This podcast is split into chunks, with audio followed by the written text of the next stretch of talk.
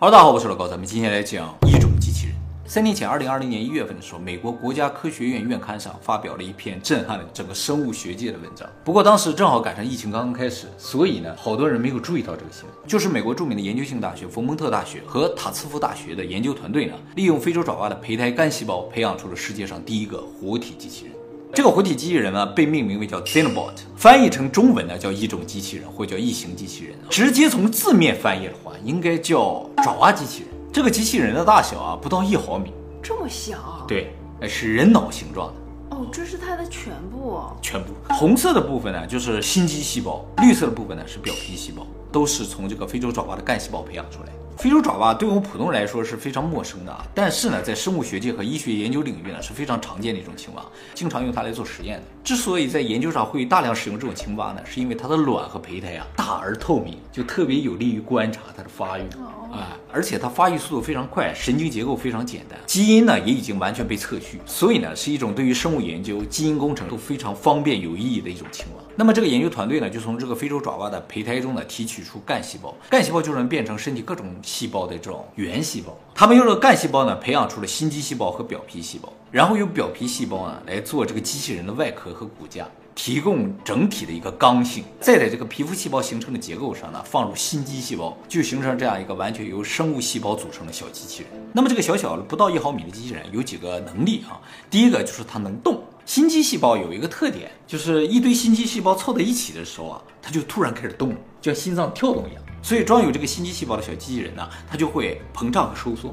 就可以带动它在水里游动，像水母一样那种游动。当然，它这个膨胀和收缩啊，也不是说一直会进行下去，它会根据这个细胞里的能量来进行收缩。有能量的时候它在收缩，没有能量它就不动了。这跟我们心脏是一样，如果有能量了它在跳动，没有能量它就死掉了。那它怎么吸收能量呢？它就是通过周围的营养液吸收能量，没有嘴巴，它不能吃，直接就从营养液里获取能量。那它就是个生物啊，为什么说是机器人呢？这个问题呢，一会儿我们会专门讨论，它究竟是不是生物？其实它有一些地方不太符合生物的定义。那么造成它能够游动，还有一个非常重要的因素，就是这个爪哇的细胞啊，它尤其它这个胚胎细胞上面啊，长有一层毛，就是青蛙都是把卵啊产在水里的嘛，不是在身体里的。所以呢，它就要抵御外边一些脏东西粘在上面，那上面就有一层毛，可以把这些脏东西剥掉啊。所以做成了这个小机器人，上面有一层毛，它这一收缩，这个毛就像一个能够辅助游动的东西一样，哎，让它能够更好的游动啊。还有就是它这个动啊，也不是乱动，它呢是可以编程的，就设计人员可以设定它往什么方向游动，或者朝着某一个目标游动。而且还发现这种小机器人啊，它有集团行动的能力。就是当好几个这样小机器凑在一起的时候，他们就形成一个队伍，哎，去共同往一个方向移动。它是自主的吗？还是也是编程的？不是编程，自主的。它有这个特性啊，就是为什么这个细胞会有这种特性，目前是不知道。所以现在这个小机器人做出来，就在观察它，它能干什么，研究它。那么这个小机器人还有一个能力呢，就是自我修复。就是这个研究团队啊，把它做好了之后呢，就给它豁了一个大口子，结果把它剪断了啊，结果呢，它很快就自己愈合了，恢复原先的样子。就直接就是好像粘上了啊，就开始复原了。我们目前设想的一种普通的机器人啊，比如说由钢铁组成的机器人，它是没有自我修复能力的，它只能用一些新的部件来替换原有的部件，但它是自我修复，就一旦受伤了，自己哎就愈合了。那它是机器吗？它不像机器，对不对？它第三个能力呢，就是死亡，就是说它能够死掉，而且能够自然降解。这个其实对于机器人来说是非常重要的啊。就是当机器人结束它的使命的时候，我们有可能会希望它无声无息的自我消灭掉，对不对？你完成你任务，你就可以没了，变成空气，变成水都可以。一般的机器人就没有这个能力，但它呢，到了生命结束的时候，它就会死掉，就自然降解成啊，不是水啊，其他的有机物或者一些无机物。它生命周期是多久？这个第一个做出来的小机器人活了两周，因为呢，它没有进食的系统，没有消化系统，没有循环系统，所以细胞死掉，它就死掉了。那么上面我们提到了它这三个能力结合起来呢，能动而且不会乱动，能够自我修复，能够死亡，你就会觉得它几乎就是一个生命体了，对吧？嗯，哎，可能唯一差的一个就是自我复制的能力，就是繁殖能力。所以呢，目前它还是不完全符合生命的定义的。虽然在表面上它非常像一个生命啊，在这个地方我还要解释一下，虽然它是用青蛙的干细胞培养出来这么一个东西啊，但是最终呢，它就算是吸收周围的养分，它也不会长成青蛙或者青蛙身体的一部分，它就是这个机器人样子。一直到死为止，这个样子是设计过的，设计过的啊，让它长成这个样子长成，这个是完全是由人类搭建出来的这么一个样子。那么说到这儿，大家可能会觉得这个机器人看上去也没有很复杂，结构也很简单，是不是很容易做出来？其实这个东西非常难做啊。首先它的设计就非常困难，据说很多研究团队都想做这么一个生物机器人啊，但是呢都苦于不知道把它设计成什么样子，才能用几个简简单单的就是肌肉细胞或者心肌细胞就能带动它游动。而且这个东西啊要能够存活下来，它这不活了两周吗？你不能这个东西一造出来它就立刻就死掉，它必须能够完成一定的使命，就需要有一定的生命周期才行。而且呢，你设计出来这个结构啊，必须呢能够把它用细胞真的搭建成这么个机器人才行，不是我想象成什么样，它就能做成什么样，必须能做得出来。所以这个异种机器人的设计和制作是超高难度的。这个史上第一个异种机器人呢，是佛蒙特大学的超级计算机中心用超级计算机设计出来，然后由塔夫茨大学的生物学家一点点搭建出来，这个都是超难的啊。所以呢，是一个非常了不起的事情。那么这是第一代的生物机器人创作出来，过了一年多，二零二一年的三月份，同样是这个团队呢，又制作出了这个异种机器人的一个升级版。这个升级版呢，不是用人培养出来细胞结合成，而是把一堆干细胞就放在一起，然后结果就看着干细胞自己就结合成一个生命体了一样。呃，然后是长原来那个样子。不是，就像一个饼儿一样的，然后产生这个个体渐渐成长起来，各个部分呢就演化成一些器官的细胞，比如说表皮的细胞、肌肉的细胞，然后肌肉细胞自己就动起来了。也就是说，不用搭建，这干细胞也有可能自己形成一个简单结构的生物机器人啊。然后这些细胞上面也长出来了纤毛，而且长得很合理，特别有利于运动。它这个运动速度比人设计那个运动速度快一倍但是和人设计的外形不太一样啊，不太一样，各式各样。就是说它结合成什么样的可能性都是有的。后来他们还尝试单纯把一些皮肤细胞的干细胞放在一起，这皮肤细胞聚在一起，它不就没有肌肉吗？他们就觉得这个东西是动不了的。结果发现这个东西成长起来之后，按理来说就是块皮，它动不了。结果这个皮上面长出一根鞭毛来，就像大肠杆菌后面那个鞭毛，这个鞭毛就开始转动，就造成它可以游动。啊？哎，自己就发展出来一种可以游动的结构。为什么呀？不知道，这都是不知道的。是放在水里的吗？对，放在水里的这个皮肤组织形成的这个小型的机器人啊，在糖水里活了四个月。是地球上的水有着什么能？特殊的能量可能 有可能，它这个鞭毛的游动力量就要比纤毛的那种肌肉收缩的速度快很多了，就可以在正常的水里游了啊，就像个蝌蚪或者鱼那种感觉了。而且是它自主生成。生成的啊，究竟为什么会产生这种情况，不太知道啊。那么现在呢，研究人员只是把这些干细胞混在一起，然后观察它们会变什么，把它记录下来，以后呢可能会用到，就知道了啊。皮肤细胞凑在一起，它可能产生一个鞭毛。哎，就不用自己特意去植入一个鞭毛，再让它才能动了，是吧？据说呢，这第二代的个体当中还有一些具有记忆力，哎，就是说它能够储存一定的信息，然后根据这个信息做出一些判断了。虽然它没有脑。后来呢，又过了仅仅八个月，二零二一年十一月三十号，这个研究团队也再一次在美国国家科学院院刊上发表论文，说他们已经成功的让一种机器人拥有了自我繁殖的能力。这个新闻我是看到了，当时相当的震撼啊。本来就不是机器人。对呀、就不像机器人，但是它这个自我繁殖啊有一点特别。其实自从这个异种机器人诞生以来啊，学界就特别担心一个问题，就是有一天它拥有了自我繁殖的能力。因为啊，如果有了自我繁殖能力，它和生命就没有区别了。但是学界普遍认为啊，生命如何拥有自我繁殖能力这个事情到现在我们都是不知道的，所以要想实现这个事情是非常困难，几乎就没有可能。所以这个担心啊，普遍认为是没有必要的担心。哎，没想到这么快就被他们攻克了。他们也不知道是怎么繁殖出来的。哎，对，这个佛蒙特大学的研究团队说啊，他们一直以来有个目标呢，就是能够快速大量制造各种各样这种生物机器人。现在用培养皿培养的话，一个一个做很困难，很花时间，而且这种生物机器人可以组成各种各样的形嘛。他们想要知道各种各样的这种生物机器人都有什么样的效果。但是问题是，如果靠自己想、自己去试的话，既要靠运气，而且要花时间，要等到猴年马月才能试完。据说可能性能有十几亿种，人力根本就试不完。后来这个团队啊，把这个难题丢给 AI 了。这个团队跟 AI 说，我们想要一个能够有自我复制能力的这么一个机器人。我们现在做这个机器人大概是这样一个结构的，你觉得怎么去设计它，它能够拥有这样的能力？AI 呢，很快给出了一个答案，说你把它设计成 C 字形就可以了，就形状有问题，你给它弄成这个形就可以了。为什么呢？对呀、不知道为什么。像研究人员的话，都在自己试才知道，他这个可能通过各种演算，发现这个型就可以。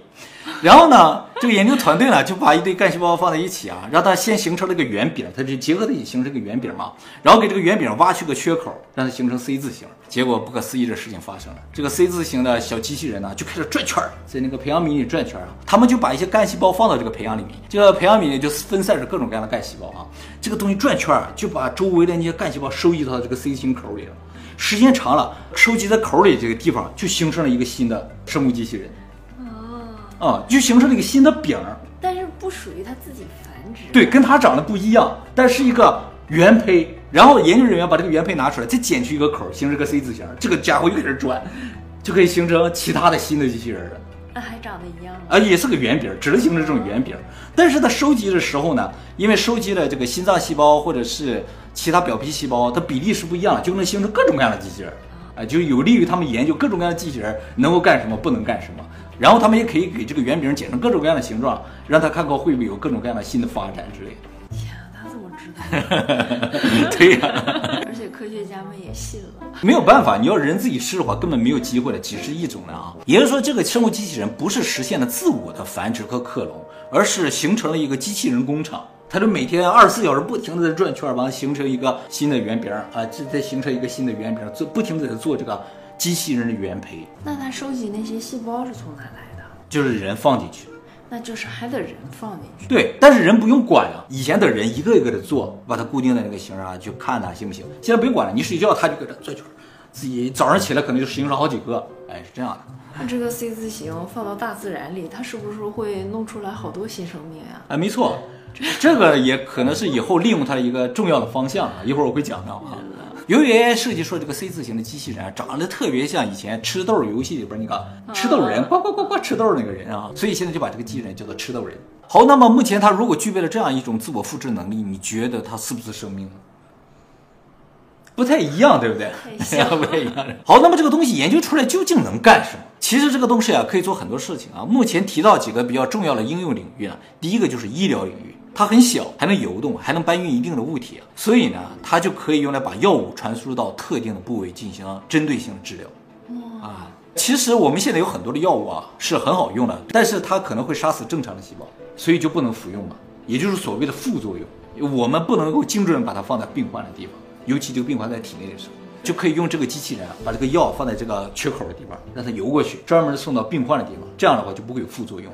已经开始用了吗？还没有，这是一个可以想见的一个运用方向。那是不是有点像纳米机器人的用途？哎，很像，但是它和纳米机器人不一样。纳米机器人的优势在于小，它是纳米级的嘛，这个啊是细胞级的，细胞级要比纳米级高一千倍以上，所以它还是挺大。纳米机器人非常非常小，也就可以去到更深层的一些地方。但是呢，生物机器人呢有几个优势是纳米机器人没有的。第一个就是材质上的优势，它是以生命为材质的，所以和生命的亲和性更好。哎，对，尤其啊，现在这个东西它是用青蛙的干细胞做的，以后可以用人的干细胞来做。嗯，自己的。对，甚至用患者自己的，哦，就完全不会排斥了，也可以自然降解的。纳米机器人的主要材质都是纳米材料，就是一些化学物质啊或者是什么，它终究和身体的材质是不一样，就有可能引起免疫系统攻击。当然，也不光是送药这个功能了，它可以用来杀死特定区域的癌细胞，也可以清理血管内的有害物质。比如说你血管里油分比较多了，它就可以把这油分啊转圈形成一个东西，呃自己给它吃掉，也都是可能的啊。它自己最后也会死掉，自然降解，不会产生垃圾，对身体也没有害。它的成本会很高吗？也不是啊，它都来自于生命，也没有很麻烦。纳米机器人相对来说制作成本要高很多啊，而且纳米机器人如果不能自然降解的话，它在体内就会形成垃圾，非常的危险。所以在医疗领域上应用啊，生物机器人有先天的优势。那么除了医疗领域之外呢，还有一个领域呢是这个生物机器人可能会率先投入使用的地方，就是海洋和淡水的污染处理。在实验室里，这个机器人呢就是用青蛙的细胞做的嘛，所以直接在水里就是可以生活的。而且目前看到这个 C 字形的这个机器人啊，它能不停的转圈儿，就能不停的收集水里边的垃圾。嗯，大家知道，目前海洋污染一个重大的课题呢，就是塑料颗粒。塑料这个东西没有办法降解，进到海里之后，经过常年冲刷，它就会变成非常微小的塑料颗粒。这个塑料颗粒会被鱼啊、虾吃到体内，然后我们人在吃这些鱼虾，最终会毒害我们自己的。所以，如何清理这个东西啊，现在是一个非常大的难题。这个东西啊是可以通过一些比如说化学物质给它降解掉的，但是它在海里，你不能向海里大量投放这些化学物质，会变相的污染海洋，所以必须精准的把它们去掉。怎么办呢？就想靠它，啊，让它找到这个东西，在这边上转圈儿，把它收集起来之后，然后让它体内带有这种降解的物质，把它给降解掉。说啊能降解掉塑料。对，用某种方法给它降解掉，降解掉之后，据说还能产生能量，它自己能吸收，让它继续呢去 对去降解其他的塑料啊。所以这是一个非常理想的应用方式啊。除此之外呢，研究团队说这个东西呢还可以通过基因工程呢调整它的 DNA 之后，让它对特定的有害物质或者是一些污染物呢表现出一些特别的身体特征。就比如说它遇到一些有毒的成分啊，它就会变色。这样就很利于我们发现水质的一些变化，或者有毒啊，或者受到污染。以前呢可能会用生物，但是生物有一定的抗性，表现不出来的可能性是有。这个就直接可以编程，让它变什么色就变什么色，一眼就可以看到。而且它不是生命，所以你没有罪恶感。拿它做实验，它就没有罪恶感了。你要是硬说它不是生命的话，当然，这种生物机器人可以做的事情还有很多啊，大家也可以随意想象。但是啊，目前这个项目呢，争议也是很大的。是吗？哎这么理想的，对，一般能力越强的东西啊，争议就会越大。争议主要来自三方面，第一方面就是它究竟是不是生命体的这个定义的问题，这也是它最大的一个争议。就是如果它是一个生命体的话，那这个研究团队目前呢就在人工创造生命，这就会涉及到很多伦理道德的问题。而且，就算你不把它定义为生命，也有可能有人滥用这种技术，把它加强了之后，去故意产生一种生命。嗯目前这个研究团队是强调说，这个绝对不是生命啊，它只是个活着的机器人。当然，它也和已知的机器人是不一样的。所以呢，这个研究团队希望呢，把它定义为一个新的人造物种，物种 人造物吧。他们强调叫人造物，一个工业产品，而不是一个生命体啊。他们就是坚决一口咬定，这绝对不是生命体。你想，他们把它的设计成了一个复制方式，都不是自我复制嘛，是吧？可能就为了避除一些问题吧。其实他是不是可以自己付？有可能，哎，可能给了几个方案，是吧？他们选择了这个，看上去比较可爱。那么这个项目还有一个非常大的争议呢，就是这个项目出资方，这个项目出资方呢是美国国防高级研究计划局。它是美国国防部专门用来研究高精尖端的武器的这么一个部门。当然，这个部门自己其实没有那么多人，也不做那么多的科研。他们主要的工作呢，就是看谁有希望就给谁投资。所以呢，他们会向很多的大学、机构、公司出资啊，研究一些军事项目。举个例子啊，就是大家可能在网上看过一个叫做波士顿动力公司的机器人影片，就是一个很像人的机器人在搬运东西，你踹它也踹不倒，打它也打不倒，就几乎和人是一样的啊。有些人甚至觉得这个机器人动画都是希冀的，其实不是，那是真实的。我怕这机器人给他一拳。这个公司呢，就是美国国防高级研究计划局出资赞助的。这些机器人将来可能都会用在军事目的上。前两天我们讲了天网，天网呢在电影中设定就是美国国防部出资建的。那么既然他们出资到这个项目里边，就有很多人觉得它可能会作为生化武器的一部分用在未来的战争之中。还不先用在治病救人上？他们强调了也是用在治病救人，但是可不可能用在一些其他的地方你就不知道了。那么这个东西还有一个非常大的潜在威胁呢，就是它可以编程，所以呢，它可以按照设计者的意图去运作。你感觉它现在傻傻的，好像只能做一些非常简单的事情，但是未来啊，它有可能可以做一些很复杂的事情，就有可能被利用来直接做一些坏事。你又看不见它那么小的在你体内做了什么坏事，你也不知道。而且呢，它既然是可以编程的，理论上它就有可能出现 bug。它一旦出了 bug，后果可能不堪设想啊。比如说它投入我们体内之后，本来应该治病，结果呢，它自己呢开始不断的繁殖自己，把自己变成了癌症。堵塞人的血管呐、造成人身体的损伤等等啊，这都是有可能的。就算它不在人体里使用，就是在那个江河湖海里去去除垃圾的话，一旦它暴走了，把所有东西都吃掉了怎么办？是吧？破坏了生态环境怎么办？其实这个担忧在纳米机器人这个概念刚刚提出的时候就已经有了，而且这个问题里有一个名字叫灰色粘质问题。什么意思啊？就是说，在一九八六年的时候，美国有个科幻杂志叫《全方位》啊，就提到纳米机器人呢是人类终结的一种可能性。就是说，纳米机器人的构想是很好的，它可以进入我们身体呢，直接针对病患投药，甚至可以直接杀死癌细胞。因为纳米机器人就病毒那么大嘛，所以它可以找到每一个癌细胞，把它们纷纷杀死，不伤害好的细胞。听上去非常的完美，但是有一个问题，就是由于纳米机器人太小，就需要很多才能起效。你投入一个是没有用，怎么办呢？一个比较简单合理的想法呢，就是让它自己具有复制的能力。